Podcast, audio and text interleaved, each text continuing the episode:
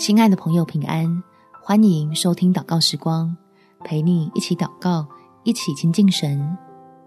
用美好的未来定义辛苦的过去，在腓立比书第三章第十四节，向着标杆直跑，要得神在基督耶稣里从上面召我来得的奖赏。越挫越勇的秘密，就是相信自己的未来有赐福的神在带领。让我们不被遭受过的挫折欺骗，不误认为前途因此黯淡，反而专注于天赋的应许，凭着信心开启明亮灿烂的新阶段。我们一起来祷告：天父，谢谢你用信实的应许来激励饱受挫折的儿女，使我能放下过去的好与坏，再次聚焦在恩典中，重新迎接你要做的新事。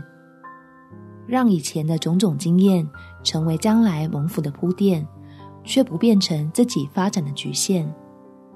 相信当我愿意改变，就能抓住你赐下的机会，在与主同行的过程中，看见圣经里说的福乐都实现，并且将过往的伤疤翻转为荣美的勋章。感谢天父垂听我的祷告，奉主耶稣基督的圣名祈求，阿门。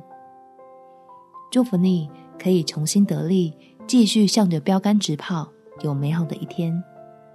每天早上三分钟，陪你用祷告来到天父面前，建立起心灵健康的防线。耶稣爱你，我也爱你。